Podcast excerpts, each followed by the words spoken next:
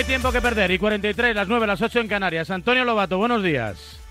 ¿Qué tal? ¿Cómo estás, Raúl? Aquí andamos en el 628 26 90 92 recibiendo un montón de mensajes y ya te han dejado la pullita en tiempo de la tribu. Va a llegar antes el balón de oro para Joao Félix que la 33 para Alonso. Yo lo dejo ahí votando. es malo, ¿eh? Sois malos. Ahí no, bueno, bueno, es que te conocen, te tienen calado. bueno, mucho va a tener que remar todavía Joao Félix ¿eh? para que le den el balón de oro y la 33 todo depende del, del, del coche que le den a Fernando en las próximas carreras o en las próximas temporadas. Pero talento tienen los dos, es evidente. Eso está claro, eso es evidente. En el caso de, en el caso de Joao Félix parece que estaba ahí demasiado escondido y que poquito a poco Xavi, también Roberto Martínez, se lo está consiguiendo, se lo está consiguiendo sacar a relucir. Eh, la actualidad en el mundo del motor de la Fórmula 1 pasa si cabe por Ricciardo, ¿no? Sí, bueno, eh, va a regresar eh, después de, varias carreras en las que ha estado en, plena recuperación. Y, bueno, tiene ahora tres carreras por delante porque tenemos un triplete apasionante que, comienza ya. Y, vamos a ver dónde está, porque eh, ya lo hemos contado varias veces que Ricciardo es como la sombra alargada de, Checo Pérez. De hecho, yo creo que situación de haberse roto la mano ha, torcido un poco los planes de Red Bull que, le querían para meter presión a, a Checo y, y sobre todo para tener un recambio ahí en el futuro. Bueno, pues eso es importante, que haya movimiento, que haya un poquito de jaleo. Incluso leo ahora mismo en la web de marca.com, Verstappen le tira los tejos a Ferrari. Siempre hay así esas cositas. En el fondo, que, sigue teniendo Ferrari, a pesar de que lleva tiempo sin ganar para que eh, los pilotos, aunque al final no acaben yendo ¿no? a la escudería roja, bueno, pues siga teniendo esa especie de embrujo, ¿no? Porque Hamilton en su día también coqueteó, eh, Alonso ha pasado por allí, evidentemente, dejando, bueno, pues los últimos grandes resultados en la escudería. Bueno, pues sigue teniendo embrujo ¿no? Magnetismo. Sí, hombre, yo creo que Ferrari es un poco lo, que ha sido siempre también el Madrid, ¿no? Eh, incluso en las épocas en las que el Madrid no ganaba y perseguía la famosa séptima, eh, todos los jugadores de Europa querían, querían o soñaban con estar en el Madrid, ¿no? Eh, yo creo que es historia, es leyenda, ¿no? Ferrari y por eso, aunque no gane desde hace muchos años, pues es, es un destino, ¿no? Es, eh, lo decía Fernando también y yo creo que Carlos ahora lo, comparte. Eh, tú puedes ser piloto de, de Fórmula 1 y evidentemente eres un personaje muy conocido, muy reconocido, muy valorado, pero si además eres piloto de Fórmula 1 en Ferrari es algo mucho más especial. Y sí, a pesar de que, eh, a ver, cometen fallos, a veces las estructuras de Ferrari parece que están más obsoletas o más oxidadas que en otros equipos que, llevan menos tiempo en competición, caso de Red Bull, eh, pero Ferrari Ferrari, es la leyenda, es la historia, es el recuerdo y, yo creo que trasciende el mero hecho de, competir en Fórmula 1. Y tanto, estamos en la antesala del Gran Premio de, Estados Unidos 2023 eh, y el caso que sigue coleando, eh, porque aprovechó precisamente el calor de este momento de previa, es el de Felipe Massa, ¿no? que sigue reivindicando para sí un título, el de 2008, que se le escapó por poco más de medio minuto. ¿Cómo está ese tema? Bueno, pues eh, él insiste, eh, a ver, él ya no quiere, yo creo que no quiere que le devuelvan el título mundial, porque sabe que eso no va a ocurrir y lo que está buscando es una compensación económica.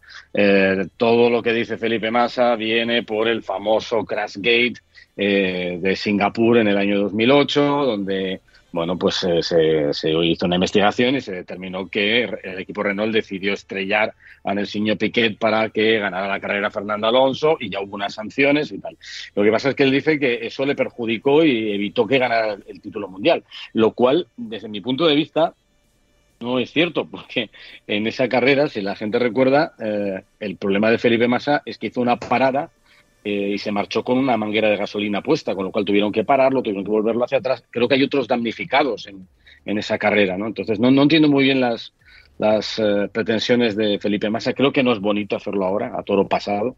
Creo que, que, insisto, lo que está buscando es una compensación económica y me parece un poco sucio. Él dice que va a ir a por todas, eh, pero bueno, yo creo que tiene, Pienso, ¿eh? no, no, soy, no estoy muy puesto en materia legal, pero creo que tiene poco que hacer. Bueno, él reivindica, tiene su derecho, veremos qué dice la judicatura, si es que hay algún tipo de modificación al respecto y, en el caso de que la hubiere, si hubiese compensación en forma de entrega, ¿no? De, de, restablecimiento deportivo, ¿no? Del orden que debió cumplirse aquella temporada. yo solo veo muy difícil. Difícil, ¿no? O que le puedan dar algún tipo de... deportivo lo veo muy complicado. o que le den algo de algo de pasta que... Porque, tú imagínate, imagínate el precedente que generas. Sí, es verdad. Eh, porque a partir de ese momento eh, Mercedes dice, eh, uy, año 2021, pues vamos a irnos a los tribunales y vamos a recurrir también las eh, decisiones que se tomaron en el último minuto del Gran Premio de Abu Dhabi 2021. Y, si te vas más atrás, pues seguramente alguien puede también reivindicar otros, otros casos donde la competición estuvo muy apretada, ¿no?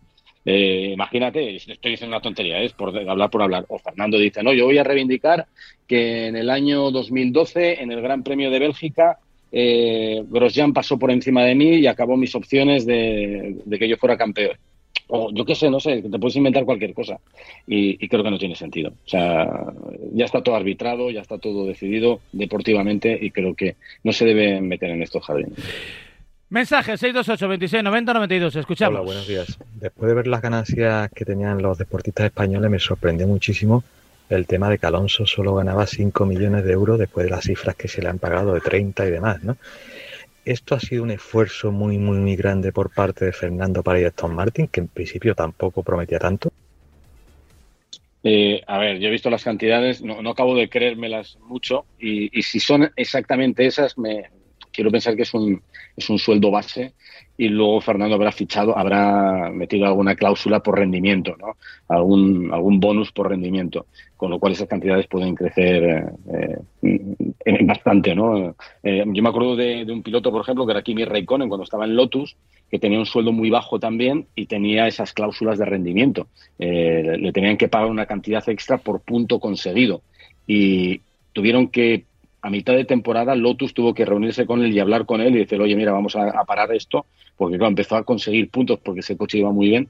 Tenía tantos puntos que le tenían que pagar un, pastizal tan grande que, Lotus Renault tuvo que, volver a negociar con él para decir, oye, vamos a dejarlo de los puntos y vamos a buscar una cantidad eh, para llegar a un acuerdo porque es que nos, nos, nos, nos rompes, ¿no?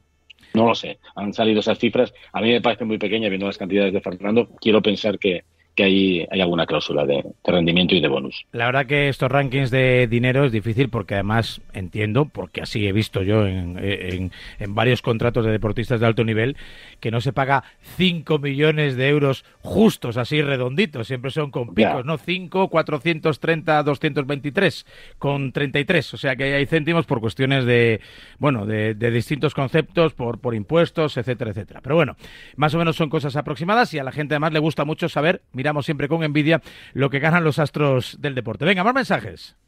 Buenos días, Radio Marca. Buenos días, Lobato. Tengo dos preguntas rápidas. Una es, eh, ¿crees que Verstappen va a ir igual de sobrado el año que viene? Y la otra, eh, ¿es el mismo coche exactamente igual el de Verstappen que el de Checo?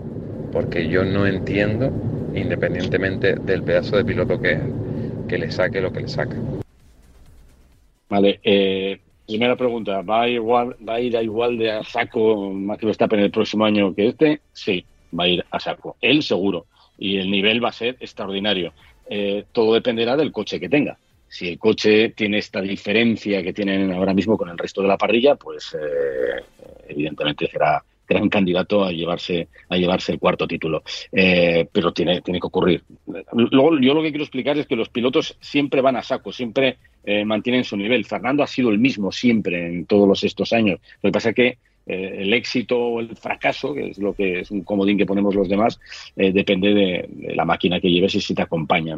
Este año a Fernando le acompañó a principio de temporada siete podios, pues, luego ya los demás se espabilaron y ya no han llegado más podios, pero si vuelve a evolucionar, mejorará. Pues Verstappen lo mismo, si el coche se mantiene fuerte, él es muy bueno, pues evidentemente estará en la batalla. Eh, la segunda pregunta era, se me ha ido la... Si era el mismo coche, el de Checo y el de, ah, Verstappen. Sí, lamentablemente para, para Checo sí, es el mismo coche, porque, eh, a ver, el problema es que eh, cuando empieza la temporada em, empiezan todos con, con, el, con, un coche, ¿no? Y se empieza a desarrollar y se va, se va llevando por distintos caminos el desarrollo de ese coche. Y en Red Bull lo que ocurre normalmente es que el desarrollo de ese coche camina más a los gustos de, Max Verstappen. Eh, no es que sea un capricho de Red Bull o que, directamente obedezcan las órdenes de, Max Verstappen, es que ellos prueban cosas y ven si el coche es más rápido o no es más rápido. Y resulta que cuando meten cosas, el coche es más rápido con Max Verstappen. Pero sin embargo, esas cosas nuevas incomodan, el comportamiento del coche incomodan al estilo de conducción de, Checo Pérez. De hecho, ha trascendido una especie de petición que hizo Checo después del Gran Premio de Barcelona, cuando ya el coche empezaba a girarse en su comportamiento. Él pedía que no quería el coche evolucionado, que prefería tener el coche de principio de temporada, aunque fuera más lento que el de Verstappen, porque se sentía más cómodo con él. Y en, Red Bull le dijeron, eh, no podemos mantener dos líneas de trabajo diferentes porque esto evidentemente presupuestariamente nos puede generar muchos problemas. No podemos eh, caminar en, dos vías completamente opuestas. Eh, tienes que adaptarte al coche de, Verstappen. Y adaptarse al coche de Verstappen, hecho al gusto de Verstappen, pues no es tan fácil para Checo porque su estilo de conducción es diferente. Ocurrió, por ejemplo, en la época de Sebastián Vettel y Mark Webber, cuando llegaron los los difusores soplados, esta tecnología fantástica que salió de la mano de Adrian Newey y también del, equipo, bueno, de los motores Renault, eh, esa forma de conducción que exigían los difusores soplados le vino muy bien a, a Sebastián Vettel y sin embargo le vino muy mal a Mark Webber que nunca se adaptó y a partir de ahí empezaron las grandes diferencias entre ellos. ¿no? Bueno, pues es, lo mismo, son filosofías, formas de, conducir eh, que se adaptan mejor a unas condiciones a otras. Max Verstappen conduce lo que le den, Checo quiere un coche pues un poco más estable y menos, menos sobrevirador. Bueno, de momento no lo ha conseguido y parece que no lo va a conseguir. Venga, un último mensaje que estamos ya casi fuera de tiempo, escuchamos. Buenos días, Lobato. Una preguntita. Buenos días. ¿No crees que se menosprecia los siete títulos mundiales de, Hamilton y se alaba demasiado los tres de, de Verstappen. ¿No crees que se infravaloran los, siete? Al menos él tenía un compañero de equipo que luchaba contra él, pero que Verstappen nada de, de nada. Bueno, eh, yo, yo, creo que no se menosprecian los siete títulos de, de, Lewis Hamilton. De hecho, creo que tiene muchísimo mérito y creo que durante aquella época de, éxito ¿no? del equipo Mercedes, sobre todo, que, donde consiguieron la mayor cantidad de, títulos Luis, eh, yo creo que se valoró eh, de forma extensa. tuvo, tuvo rivales, bueno, tuvo a Rosberg un año y fíjate lo mal que lo vio que se marchó lo vio mal porque veía que volver a, batir a, Luis Hamilton iba a ser imposible por su nivel de conducción, por su mm, capacidad eh, destructiva de aniquilar al compañero. ¿no? Luego llegó Bottas y lo intentó, ganó alguna carrera, pero tampoco fue gran rival ¿no? de, Luis Hamilton en, la época en la que coincidieron. Y que, no sé, desde mi punto de vista, yo creo que sí se ha valorado y se valoran los siete títulos de, Luis Hamilton. Eh, yo considero que, Luis es un grandísimo piloto. Lo que pasa es que Max. Eh, Max es una bestia y los tres títulos que ha conseguido mm, creo que tienen mucho mérito, aunque coinciden con periodos de dominio de su equipo, igual que ocurrió con, con Luis Hamilton. Eso seguro. Nos gusta vivir el presente, con Verstappen en este caso. Veremos el futuro que nos depara siempre con Antonio Lobato, aquí en Radio Marca. Hasta la próxima semana, Antonio.